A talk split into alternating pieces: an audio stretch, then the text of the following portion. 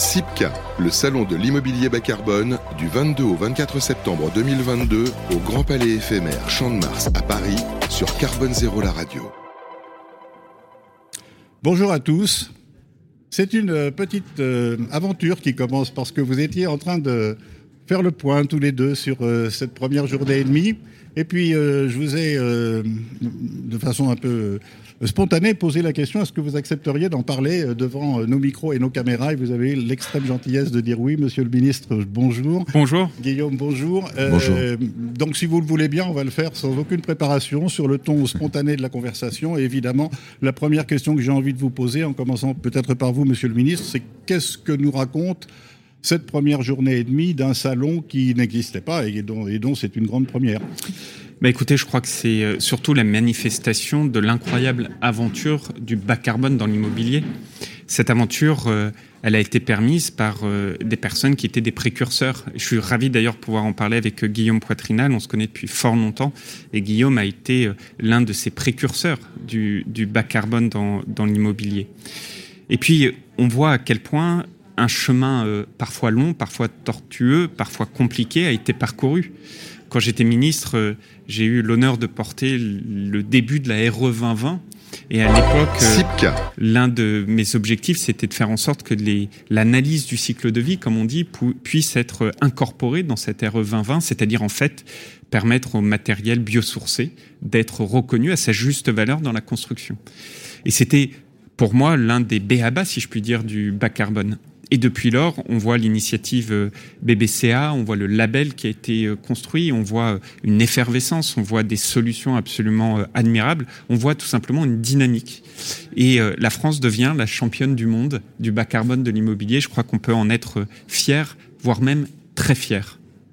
Merci. Et on voit aussi, et on voit aussi beaucoup de beaucoup d'appétit d'un public euh, très nombreux, très supérieur à ce qu'il y avait été imaginé. Je crois oui, les, organisateurs ont annoncé euh, des chiffres hier qui sont très impressionnants et qui manifestent l'intérêt en fait de toute la profession sur sur ces sujets. moi, je voulais vraiment remercier Julien de Normandie d'être d'être là aujourd'hui au nom de tous les professionnels parce qu'il a porté une réforme majeure difficile à porter, puisque je rappelle quand même que nous calculions, enfin, on estimait, nous, les professionnels de l'immobilier, qu'un immeuble vertueux sur le plan environnemental était un immeuble basse consommation. Et ça datait pas d'hier, ça datait euh, de Raymond Barre, la chasse au gaspillage. On expliquait que le sujet c'était le kilowattheure au mètre carré. Et grâce euh, à Julien de Normandie, aujourd'hui on est doté d'un référentiel à égalité. On a mis à côté du kilowattheure au mètre carré, on a mis le CO2 au mètre carré. Très honnêtement, la planète ce qui l'intéresse, c'est le CO2 au mètre carré. Or, il se trouve que nous, dans le bâtiment, on est une très grande cause de pollution atmosphérique. Euh, parce qu'on utilise des matériaux qui sont émetteurs, etc. Et aujourd'hui, et c'est la preuve dans ce salon, on a le choix. Donc les promoteurs aujourd'hui ont le choix et ils peuvent, grâce à la RE 2020, grâce au label BBCA, ils peuvent calculer l'empreinte carbone de leur bâtiment sur le cycle de vie. Construction, exploitation, et fin de vie. C'est-à-dire qu'ils peuvent mesurer le réel impact qu'ils vont avoir ou qu'ils ont sur le climat. Et c'est un, un, truc de dingue. Quand on y pense, c'est vraiment un truc de dingue.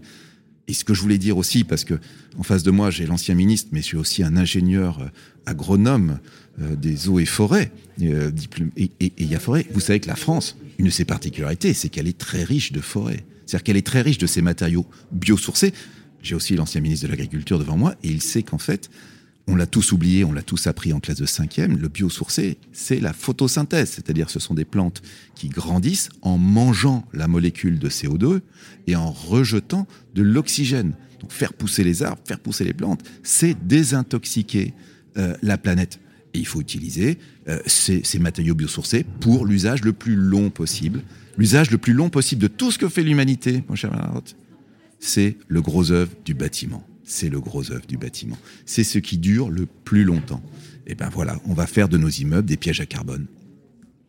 Je suis en train de penser en vous écoutant, un des plus jeunes ministres, vous avez peut-être été le plus jeune euh, En tout cas, j'étais pas très vieux. en tout cas, dans les premiers. oui, le plus Et Guillaume, euh, le premier, le plus jeune du CAC 40 C'était il y a à bien longtemps. Oui, oui, pas tant que ça. Mais bon, enfin, en tout cas, c'était spectaculaire. Donc, c'était déjà un premier. Vous êtes l'un des plus jeunes animateurs de radio euh, Oui, également. c'est vrai, avec un, un outil euh, qui s'appelle la radio et qui commence à émerger un peu, on commence à le voir apparaître, c'est vrai. Euh, alors, c'est une aventure en effet complètement dingue dans un bâtiment qui est complètement dingue, parce que c'est un bâtiment qui est entièrement démontable, qui a été conçu pour pouvoir être démonté. C'est pas d'ailleurs sa seule qualité, mais euh, il n'empêche que c'est pas rien. Et je suis la deuxième observation que je me faisais, c'est qu'au fond, c'est quand même très intéressant de voir un des grands patrons, un des anciens grands patrons du CAC 40, qui nous parle des lois du vivant. Oui, ça c'est vrai, mais c'est intéressant aussi de voir un ancien ministre qui, de qui, qui, qui, qui part dans une carrière dans le, dans le privé, dans une, une boîte avec un très très gros potentiel pour s'occuper euh, du climat aussi. Donc en fait, il n'y a pas de frontières. Il n'y a pas de frontières et c'est normal puisque de toute façon, soyons très clairs, on va avoir besoin de tout le monde. On va avoir besoin des pouvoirs publics pour pouvoir nous aider à calculer cette empreinte carbone. J'espère demain, comme je l'ai expliqué dans mon livre, là, pour en finir avec l'apocalypse aux Ouais. éditions Stock, 19 euros sur Amazon, mais aussi dans toutes les bonnes librairies. Euh, je- euh, J'espère l'étiquetage de tous les produits, pas simplement l'immobilier. J'espère l'étiquetage demain de la voiture pour savoir si elle a été fabriquée avec de la en Allemagne ou avec du nucléaire en France. Excusez-moi, j'aimerais bien le savoir. Si ça dérange personne, j'aimerais bien savoir l'empreinte carbone de la Tong qu'on me propose, fabriquée avec des hydrocarbures, fondue avec du charbon chinois, ou euh, une bonne paire d'espadrilles en chanvre faite en Vendée, euh, voilà, avec, euh, avec de l'énergie renouvelable si possible, continue et pilotable. Et, euh, mais euh, Et on pourrait se dire que tant qu'on ne le saura pas, euh, on aura du mal à véritablement faire avancer euh, l'ensemble de la société. Oui, donc les pouvoirs publics sont très importants, et ça Julien le sait. Et- Exactement, et, et pour aller dans le sens de, de ce que vous dites tous les deux, moi, j'ai- quand j'ai j'ai eu la chance de servir mon pays au sein du gouvernement, j'ai souvent été confronté à la chose suivante, c'est-à-dire que les entreprises venaient me voir en me disant, Monsieur le ministre, c'est super le cadre que vous êtes en train de, mettre en place au niveau national, au niveau européen. C'est très ambitieux, mais en fait, nous, on n'a pas les outils. Alors parfois, certaines, faut être honnête, le disaient un peu par cynisme. Mais enfin, j'ai la faiblesse de penser que beaucoup aussi le disaient avec euh, une vraie forme de sincérité. Et ça rejoint tout à fait ce que dit Guillaume, c'est-à-dire que face au climat, on n'y arrivera que si le monde public, le monde privé, la société avancent de concert. Et moi, à ce titre, quand je prends euh, mon, mon- mon- ma pure expérience personnelle, effectivement, j'ai quitté la politique pour rejoindre euh, une aventure entrepreneuriale, rejoindre euh, une start-up qui s'appelle Sweep, Mhm. qui en fait a comme formidable euh, solution qu'elle offre aux entreprises de pouvoir gérer la donnée climat et pouvoir dire à n'importe quelle entreprise, en fait, votre bilan carbone, votre impact carbone, c'est celui-là.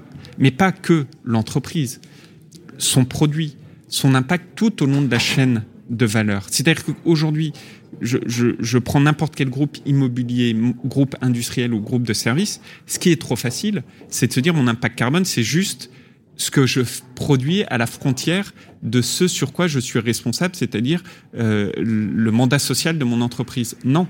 Quand aujourd'hui je suis une entreprise et que je fais des achats, là où j'achète a un véritable impact climatique. Si j'achète dans un pays dont la source d'électricité est effectivement du charbon, j'aurais pas du tout la même empreinte climatique. Et donc, qu'est-ce qu'on voit naître aujourd'hui? On voit naître une révolution climatique et la révolution de la donnée. Et cette donnée, c'est typiquement ce que nous on fait chez, chez Sweep, qui euh, est d'ailleurs un sujet sur lequel le monde de l'immobilier s'est déjà impliqué dessus. Il existe euh, des solutions, j'espère que celle que, que, sur laquelle je m'implique aujourd'hui trouvera sa place dans le monde de l'immobilier aussi. Mais ce qui est très important, c'est de se dire, on doit passer par ce changement, certains parlent de radicalité, mais par ce changement qui, si on veut qu'il soit opérationnel pour des chefs d'entreprise, il faut que ce soit mesurable, pilotable et qu'on puisse décider. Et pour faire ça, il faut qu'il y ait la donnée. Si vous n'avez pas de données, vous pouvez pas mettre de KPI, comme on dit dans le monde de l'entreprise, vous pouvez pas vous fixer des objectifs, vous pouvez pas les suivre, Et cette vous donnée- pouvez pas le, le faire. Et cette donnée, elle est très très importante. Nous, dans les entreprises aujourd'hui, il se trouve que dans cette période un peu de doute, on demande aux entreprises de tout faire. Ça s'appelle la RSE, responsabilité sociale et environnementale. Et je plaide, moi, pour que on place la question du carbone au-dessus de toutes les autres questions. Ça ne veut pas dire que euh, je suis pas pour la parité homme-femme, ça ne veut pas dire que je suis pas pour la récupération des eaux de pluie, ça ne veut pas dire que je suis pas intéressé par la biodiversité et que je vais pas mettre euh, des, hôtels à insectes et des nichoirs à oiseaux dans, nos programmes. On fait tout ça. Mais le sujet euh, de l'empreinte carbone, c'est ça dont on parle, de l'empreinte carbone réelle, va devenir un déterminant qu'il faut placer au-dessus de tout le reste. C'est une question de survie. Et, ça, c'est très très important. Je, plaide aujourd'hui pour distinguer l'essentiel de l'accessoire. Et je pense que euh, voilà, mes camarades, les grands, je fais même le pari pour aller dans ce que dit Guillaume. Je fais le pari et on en reparle dans quelques années si vous avez la gentillesse de nous réinviter sous ce format. Vous verrez dans quelques années, mais très rapidement, euh, la comptabilité climatique sera tout aussi importante que la comptabilité financière. C'est une, c'est une certitude. Autant être euh, en avance de phase, autant être les premiers à le faire, et autant en plus créer de la valeur, permettre au monde économique de créer de la valeur. Parce que qu'est-ce qu'on voit ici au CIPCA C'est qu'en fait, faire une construction bas carbone, c'est bon pour la planète, euh, c'est bon pour ceux qui portent euh, cela, ce type de construction. Puis c'est bon pour nos concitoyens. Je veux dire, aujourd'hui, si nos concitoyens pouvaient avoir le choix euh, facilement entre tous les types de construction, à l'évidence, ils feraient le choix du bas carbone. Et le monde de l'immobilier, on a une responsabilité dingue. On a un objectif global qui est la neutralité carbone en 2050. 80% des immeubles de 2050 sont déjà construits. 80%. Eh Donc notre responsabilité, c'est d'agir maintenant pour préparer 2050 euh, et notre engagement quand on sait que 30% des émissions climatiques de notre pays, rien qu'en France, vient du logement. Et donc, il faut pas voir ça. C'est comme tout dans la vie. Il faut jamais être dans la défensive. Il faut toujours être à l'offensif. Et l'offensif, c'est ce qui vous permet d'entraîner, de créer de la valeur et demain d'être euh, les champions du monde de la construction carbone. En tout cas, moi, c'est ce que je souhaite. Et il faut savoir que cette révolution, là, qui est merveilleusement décrite, elle a été faite sans subvention. Par rapport à tout ce que vous avez aujourd'hui, les énergies, désolé, les éoliennes, c'est quand même subventionné. Maintenant, ils disent qu'ils rapportent de l'argent, mais enfin, euh, on n'a pas été compté les milliards qui ont été dépensés pour, soutenir la filière. Euh, la voiture électrique, si vous achetez une voiture électrique, vous allez toucher des subventions qui vont être financées par des taxes sur les voitures polluantes. Eh bien, nous, en immobilier, on a réussi cette révolution euh, grâce à un personnel politique engagé, déterminé. On a réussi cette révolution sans que ça coûte un euro aux contribuables. Et aujourd'hui, on vend ici, vous voyez, des grands promoteurs immobiliers à dimension nationale, vendent partout en France des solutions d'immobilier bas carbone à base de matériaux biosourcés. Il se trouve que c'est, il se trouve que c'est plus sympa à habiter en plus. Donc euh, voilà que que, des matériaux traditionnels. Et ça a été fait sans un euro d'argent public. Donc c'est et quelque part ça crée aussi une dynamique parce que les gens ont envie. Ça donne envie ces, merveilleuses constructions en bois, on les, on les voit ici dans ce salon, euh, ça donne envie d'habiter. On a envie d'habiter dans le bois. Le bois a un capital sympathie considérable. Alors, je suis tout à fait d'accord avec vous et je voudrais rebondir sur, les, sur les propos euh, ukrainiens euh, de Juliette de Normandie. Hein. Il faut toujours être à l'offensive et pas dans la défensive. Et chez Web Radio, je crois que c'est une idée qui est effectivement extrêmement implanté euh, dès l'origine. Euh, évidemment que le groupe WO2 Wideum a été aussi très en avance, comme vous le rappeliez, sur ces sujets.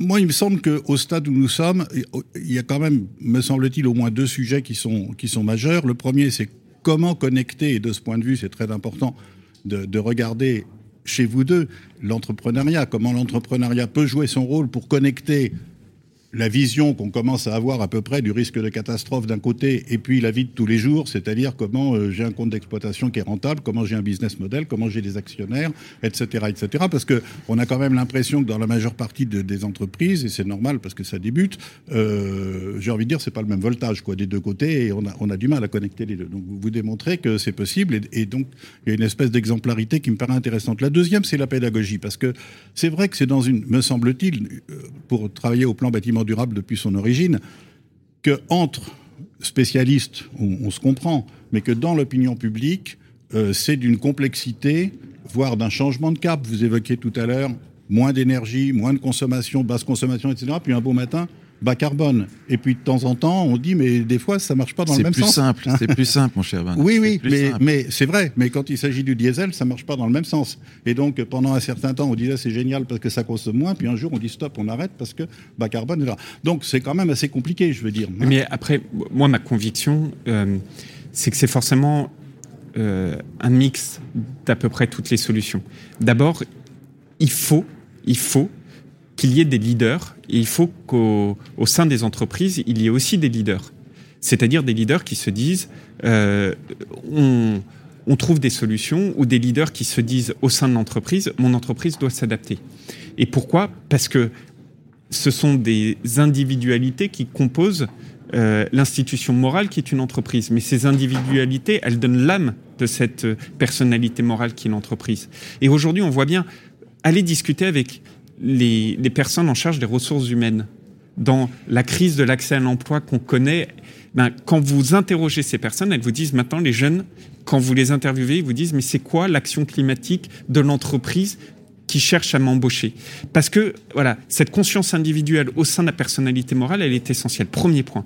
Et donc, il faut qu'il y ait ces, ces leaders. Ensuite, le deuxième point, une entreprise, elle a une finalité, et la finalité qui est de créer de la, valeur, de la richesse et de la croissance, impose forcément d'avoir des discussions en termes de TRI, en termes de rentabilité. Mais ce qu'a dit Guillaume tout à l'heure et ce que je partage, il est possible de créer de la valeur en réduisant nos bilans carbone, en réduisant notre impact carbone. Il est possible de le créer pour l'entreprise et il est surtout possible de le créer tout au long de la chaîne de valeur, c'est-à-dire dans vos achats, dans vos procurements, dans vos ressources. Et puis le troisième volet, c'est pour ça que c'est un tout, c'est le côté réglementaire la réglementation, elle, fixe ce cadre. La réglementation, elle doit être perçue comme un signal pour justement que ces leaders puissent s'engager, que ces rentabilités puissent être trouvées. Mais quand la réglementation est la voiture balai, c'est que généralement, c'est pas la bonne, euh, euh, c'est pas la bonne solution. Euh, ou en tout cas, c'est qu'on est sur la défensive et pas sur l'offensive. Moi, je crois, je crois à l'appétence considérable de la population, c'est un peu récent, pour le bas carbone. Bien sûr. C'est et, donc nous allons nous proposer, il faut que nous proposions des, des produits à valeur ajoutée bas carbone, tout simplement. Et, et, et, je pense que les marchés vont se faire. Et sachez une chose, c'est qu'aujourd'hui, chez WO2, chez Oudéum, on vend des appartements, on vend, on loue des bureaux qui sont pas plus chers que ceux faits avec des matériaux traditionnels. Et nous avons des marges qui sont à peu près les mêmes. Pourquoi? Bah Parce que on a une équipe d'ingénieurs qui va travailler. Ce sont différents métiers, c'est d'autres d'autres modes de construction.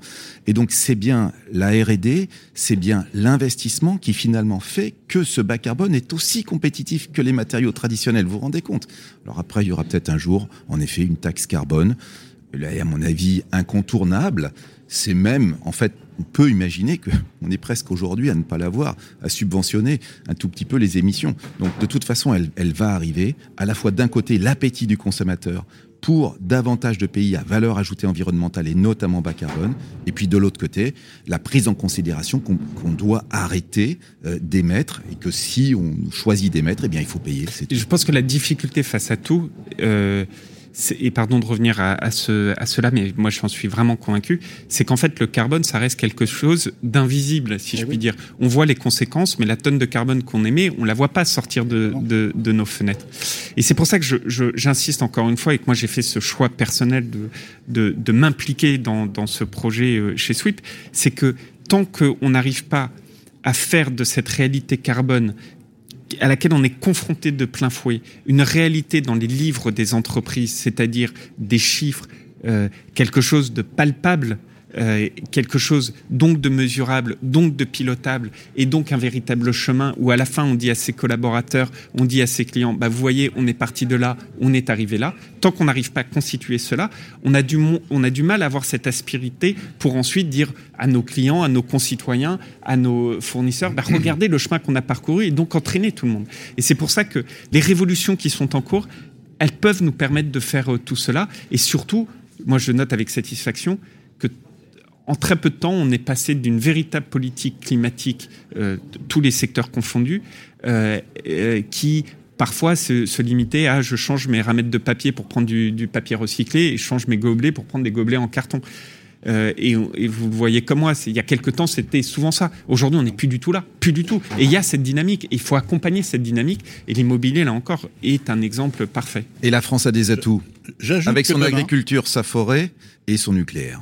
Parmi ces atouts, il y a la journée de demain, ici, dite journée talent, au cours de laquelle, avec Ingrid Napi, nous faisons se rencontrer euh, des entreprises, des DRH, etc., dont vous parliez tout à l'heure, avec des étudiants. Et pour avoir beaucoup parlé pour cette animation, préparation de cette animation, avec les entreprises en question, il y en a une petite quinzaine, je confirme tout à fait ce que vous disiez, c'est-à-dire ce sentiment que, en effet, l'attente et le besoin des recrutables éventuels a, complètement muté par rapport à il y a quelques années. Je voudrais terminer avec deux questions hyper provocatrices, parce que je vous connais un peu tous les deux, et je sais que vous êtes en total désaccord avec ce que je vais dire, donc c'est pour le plaisir, vous savez, des médias de faire des grands titres, et etc. Bon. Premier sujet, la décroissance. Est-ce qu'il y a vraiment une autre solution que de réduire tout euh, dans une avec une démographie qui est quand même la base de tout et qui euh, croise, tout le monde est d'accord au moins vers les 9 milliards après, on sait que ça commence à diverger et qu'on pensait se stabiliser vers 10-11 et qu'il y a une école de pensée canadienne qui est en train de nous dire pas du tout planète vide, euh, ça va redescendre à 7 et on va avoir une planète de vieux, bon blablabla. Très bien. comment, comment vous réagissez à ça en quelques mots euh, Je n'ai pas l'impression que vous soyez l'un et l'autre de fervents partisans de la décroissance. Bah, j'ai écrit tout le contraire sur 250 pages. Euh, la décroissance, il n'y a rien de pire pour la planète. La pauvreté, il n'y a rien de pire pour la planète. La, valeur environnementale est reconnue avant tout par des sociétés, alors sauf les sociétés réellement primitives, mais il n'y en a plus beaucoup autour de la planète. Hein. Mais sinon, c'est les sociétés les plus avancées qui soignent le mieux leur environnement. Euh, donc, on, on ne peut pas imaginer retourner à la pauvreté, retourner dans la caverne avec 8 millions d'habitants, ça serait pas sérieux. Deuxièmement, deuxième argument, il va falloir beaucoup d'investissements pour passer au bas carbone. Donc on est dans une révolution schumpeterienne, la civilisation du bas carbone qui est devant nous, ce sera une civilisation du train, c'est la civilisation de l'énergie bas carbone. On voit des investissements considérables qui seront porteurs et générateurs de croissance, contrairement à ce qu'on dit. Parce que eh ben, les entreprises vont devoir investir et qu'on sait que l'investissement, il tire nécessairement, euh, évidemment, euh, la, la, la, croissance. Donc euh, la décroissance n'est certainement pas une option aujourd'hui. Julien Normandie, vous êtes d'accord? Oui, mais moi je suis d'accord d'un point de vue politique. Euh, n'oublions jamais que ce qui finance euh, l'ensemble de notre protection sociale, l'État-providence, comme on dit, euh, ce, sont les, ressources liées à la croissance d'un pays. Donc ceux qui vous parlent de décroissance ne vous disent pas, en fait, ce qui est lié à la décroissance, c'est la baisse de cette capacité de l'État-providence ou de, des services publics. Le deuxième point, c'est que je suis assez convaincu, y compris d'un point de vue naturel, comme on dit, euh, l'entropie est positive. C'est-à-dire que hmm. euh, notre finalité est de croître. Euh, par nature même, si je puis dire. Le troisième élément, c'est que économiquement, il nous faut absolument cette croissance, mais comme vient de le dire Guillaume, cette croissance, elle doit être repensée ou améliorée. Guillaume prenait un exemple, je vais vous en prendre un autre à l'échelle internationale une grande partie de la croissance économique résulte de ce que les économistes du fin 18e, début 19e siècle ont pensé. Adam Smith, Malthus, Ricardo c'est ce qui a défini le commerce international. Sauf que Ricardo, les fameuses théories, des avantages comparatifs, vous aviez d'un côté euh, Adam Smith qui disait des avantages absolus et Ricardo qui disait des avantages relatifs. Il n'en reste pas moins que leur théorie était de dire chaque pays se spécialise et puis ensuite on commerce tous et puis on crée de la croissance et puis on sort de la pauvreté. Et un, un des discours d'ailleurs terriblement d'actualité. Mais ils avaient oublié un point. On ne peut pas leur en vouloir. C'est que la théorie des avantages comparatifs, aujourd'hui, lui manque une virgule. Un pays peut commercer sur la base de ses avantages comparatifs telle et telle production, virgule, sauf si ces productions et cet avantage est fondé sur une destruction de l'environnement, une destruction de la planète. C'est ce qui se passe par exemple avec la déforestation euh, en Amérique du Sud. C'est ce qui se passe dans des secteurs agroalimentaires euh, sur certaines parties du continent. Donc il faut absolument être des fervents croyants dans cette croissance qui passe par l'innovation, par des règles et par euh, cette vision, mais il faut aussi avoir le courage bah, de bouger des lignes là où c'est nécessaire, rajouter une virgule à Ricardo et puis avancer par exemple sur l'immobilier, euh, sur le bas carbone. Et dernière chose, distinguer la croissance en valeur de la croissance en volume. Aujourd'hui, la plupart des commentateurs, ils disent en fait, la croissance, c'est quoi? C'est un énorme caddie rempli de tas de trucs inutiles qu'on va jeter. Ça, je comprends qu'on soit contre cette croissance là. Si c'est ça cette croissance, cette croissance en volume, je comprends qu'on soit contre. Mais qu'est-ce qui va se passer demain? Demain, on va peut-être moins consommer. Peut-être que les villes, d'ailleurs, seront plus compactes. C'est ce qu'il faut souhaiter pour la Terre. Et peut-être que le caddie, il sera moitié moins gros. Mais peut-être que le caddie, il sera rempli de produits qui seront des produits à haute valeur ajoutée environnementale et que le consommateur reconnaîtra que, en effet, cette carotte qui vient de pas loin et qui n'a pas, franchi les océans, eh ben peut-être qu'elle vaut un tout petit peu plus cher parce qu'elle a un contenu carbone qui est inférieur. Il dit autrement, la croissance demain, ça n'est pas de voyager plus en avion jusqu'à ce que l'avion soit, par exemple, hydrogène. à hydrogène. Mais par contre, c'est évidemment euh, de pouvoir plus se loger dans des bâtiments bas carbone. Oui. Deux dernières questions. Une à laquelle je vous demande de répondre par oui ou par non, sans explication. Et puis une qui mérite des explications.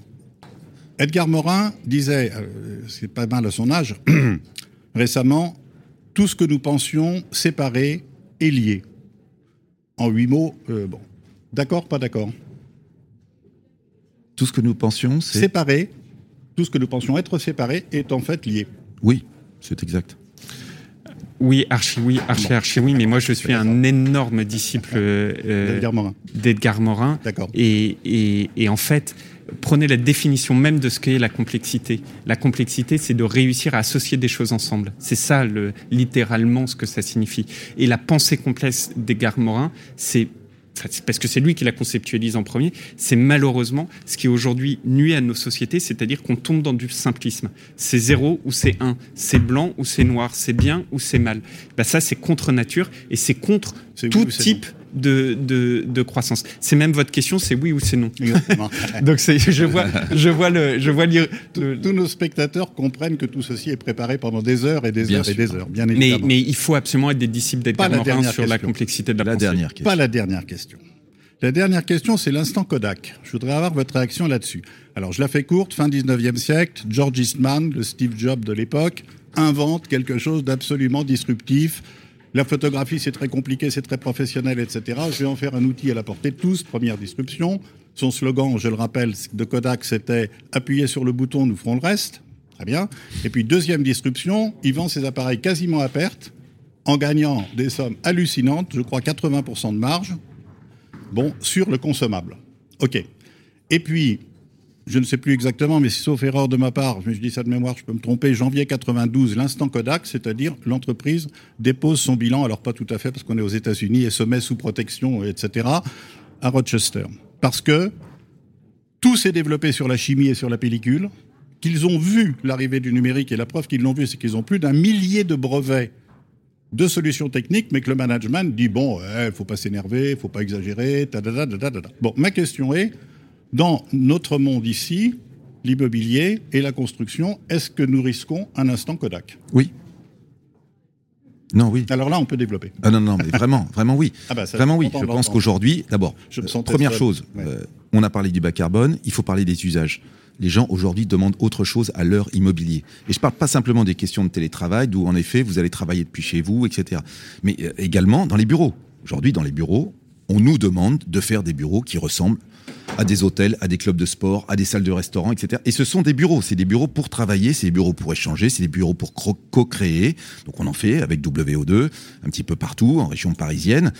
Donc nous sommes aujourd'hui dans un moment, en fait, de, de révolution des usages immobiliers. Oui, et il faut que les promoteurs, les architectes que j'ai croisés ici, mm. et tous les inventeurs d'immobilier viennent proposer, en fait, à cette nouvelle génération qui, qui, arrive et aux entreprises qui veulent se révolutionner, un autre immobilier, bien sûr. Très bien. Julien? Le... Moi, je le dirais juste en une phrase, pour moi, mais c'est toujours fonctionné comme ça. Euh, il faut toujours, non pas se demander comment on fait comme les autres en mieux, mais se demander comment on peut faire différemment je crois que c'est une bonne philosophie de vie si on veut justement euh, euh, euh, accompagner les transitions, faire face aux défis, etc. Et l'immobilier a cette nécessité-là, comme tout secteur, mais l'immobilier également, avec une difficulté à laquelle moi j'ai été confronté parce que en tant que ministre, que ce soit à la ville, au logement ou à l'agriculture, c'est que l'immobilier a une énorme responsabilité vis-à-vis -vis du temps long Euh, et ça, c'est en vrai une grande responsabilité que d'être un garant du temps long. Parce que les actions que nous faisons aujourd'hui, c'est du temps long. Et quand vous avez du temps long, bah, vous avez de facto une forme d'inertie structurelle. Et en même temps, il faut absolument que vous ne restiez pas immobile et que vous continuez à, à développer euh, la chose. Donc on aura toujours besoin de logements. On sait que les défis sont énormes. On sait que euh, la place du concitoyen est essentielle. On le voit, y compris dans l'acceptation des nouveaux permis de construire. Euh, je vous renvoie également aux travaux de Guillaume qu'il avait fait à l'époque avec Thierry Mandon sur la simplification, euh, etc. on sait bien que les usages sont très différents. Aujourd'hui, le télétravail fait que votre logement est un nouvel espace de vie, que les, les matériaux que vous avez à l'intérieur vont, vont différer, que parfois votre appartement va devenir votre aidant quand vous serez euh, mhm. plus âgé. Bref, autant de révolutions incroyables sur lesquelles euh, il nous faut absolument penser différemment et pas se dire je vais faire comme les autres mais en mieux. Nous, vivons une époque passionnante. Pour ma part, j'aimerais beaucoup continuer cet entretien pendant encore quelques heures parce qu'on voit bien que oh, ça manque pas de sujet et que vous y apportez des réponses euh, extraordinairement intéressantes. Mais je crois qu'il faut quand même rendre l'antenne à un certain moment. Merci vous avez peut-être d'autres obligations. Merci infiniment. SIPCA, le salon de l'immobilier bas carbone, du 22 au 24 septembre 2022 au Grand Palais éphémère Champ de Mars à Paris sur Carbone Zéro la radio.